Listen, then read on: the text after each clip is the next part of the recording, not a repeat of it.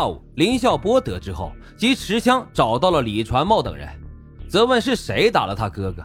林孝波在众目睽睽之下朝李传茂身边开枪，以示威胁。李传茂知道难过此关，随后是赔礼道歉，并且啊买了伤药给林孝文。然而此事并未一抹了之。一九九五年六月一日的上午，当李传茂同李春水去安州村，路过下板村铁路桥时，被随后追上的林孝波持猎枪近距离开枪打中面部，导致左眼球被手术摘除。头颅内仍有二十余颗散弹残留其中，所用医药费高达八万余元，而李传茂只拿到了两万多元。该组织已经没有任何的仁义道德可言，组织成员就像是一群疯狗，见到自家的人和主子就摇头摆尾，见到不是自家的人那就狂吠乱咬，其嚣张的气焰已然发展到公然无视公安机关、持枪抗衡、殴打公安保卫干部的地步。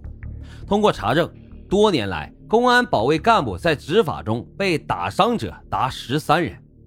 一九九三年七月六日，祝福全从上饶回千山，坐中巴车途经了上饶县茶亭路段，与当地的周方胜因抢座位发生了争吵。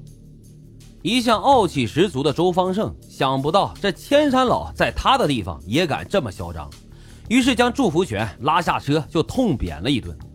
然而祝福全明白。强龙不压地头蛇的道理，此刻他只有自认倒霉。但是祝福全怎能忍受如此奇耻大辱？于是当晚告知祝氏家族成员祝雪泉、祝思明、祝清泉等人，他们一同商议该如何洗刷耻辱，并召集一帮弟兄，决定当晚组织报复行动，决定将周方胜绑架至千山县。当晚八点，祝雪泉、祝思明。纠集刘军、林孝波等二十余人，携带猎枪、长短铳十余支、铁棍十余根等凶器，强行拦截了两辆中巴车，并且赶下了乘客，坐上了车，直奔上饶县茶亭白沙村周方胜的家。接到报警的茶亭派出所民警驱车及时赶到了现场进行制止。在公安民警亮明身份的情况下，祝福全一伙人竟然公然朝公安民警开枪扫射。将执行公务的派出所所长李恩良以及三名民警打伤，这就是有名的白沙事件。事后，此事一直没有得到有效的处理。一九九三年九月下旬的一天，同矿村民李国强的妹妹跟着他的爸爸走路回家，走在后面的李父远远看着女儿好像走错路了，被几个青年引走了。李父随后根据线索找到了祝福全家。要去领回自己的女儿，祝福全却反问：“你凭什么证明她是你女儿？”并且啊，辱骂李父，拒绝交人。当天晚上，李国强得知后，立即就报告正在巡逻的永同公安分局民警江志本、刘凌云、崔永庆，请求他们一起前往去领回自己的妹妹。江志本等三人骑着摩托车就来到了祝福全的家，亮明是铜矿分局的民警，要求把该女子带回家。反而遭到了祝福全蛮横的拒绝，而且啊，还让江志本等人滚回去，不然就放狗来咬他们。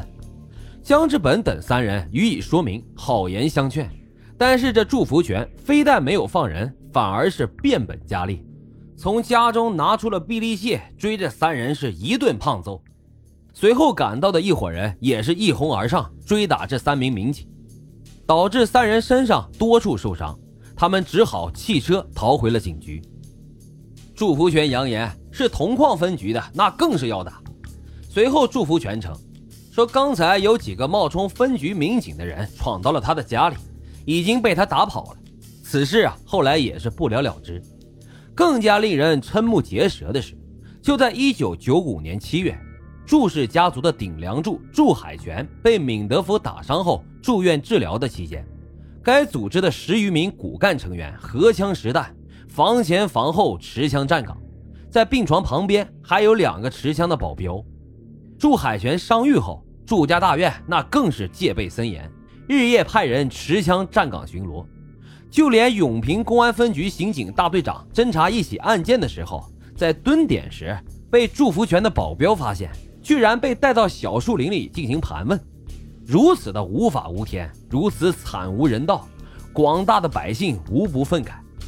市长黄建生看完了专案组的专案侦查报告之后，不禁拍案而起，奋笔疾书：如此重大犯罪集团，杀人、抢劫、敲诈勒索、寻衅滋事，横行乡里，无恶不作。